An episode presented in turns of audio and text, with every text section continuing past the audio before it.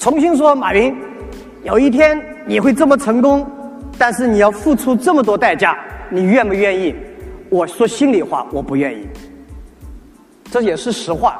我今天来就是跟大家讲实话，讲真话。人家说：“哦哟，我宁可付出那么代价，做成你这样多好。”其实不是那么回事。情大家看到是今天成功的时候，大家没有看到所有的错误的时候、沮丧的时候、同事闹矛盾的时候、政府找麻烦的时候，对不对？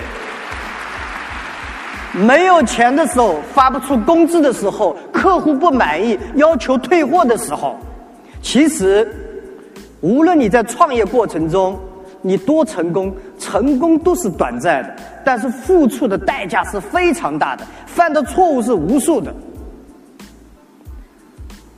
全世界的企业家都是这样。你们今天在看到他辉煌的时候。但是你一定没有看到他背后付出的代价。我们懂得自己温暖自己，自己安慰自己。我们知道工资发不出的时候，那怎么办呢？我们发现我们自己只能开两千块钱工资或者五百块钱工资的时候，别人到你们公司来抢员工出五千块钱的时候，你该怎么办？其实每一天你要面对这样的困难。一直希望自己把公司做大了，也许我就不需要有那么多麻烦。我特别喜欢看香港这种电视剧上，老板什么事情都不干，雪茄烟抽抽，很气派的样子。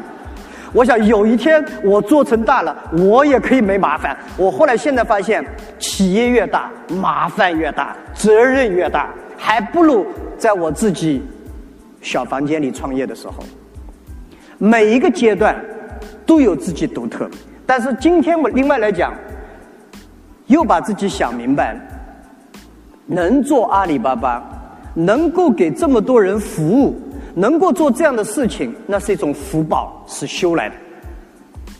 别人想干还干不了，既然做了，你就做下去。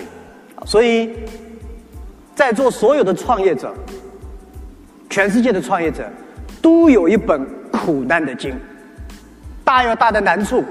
小有小的痛苦，但是保持良好的心态，因为你今天至少可以做些事情去改变。所以，我想实话说，这十五年超过大。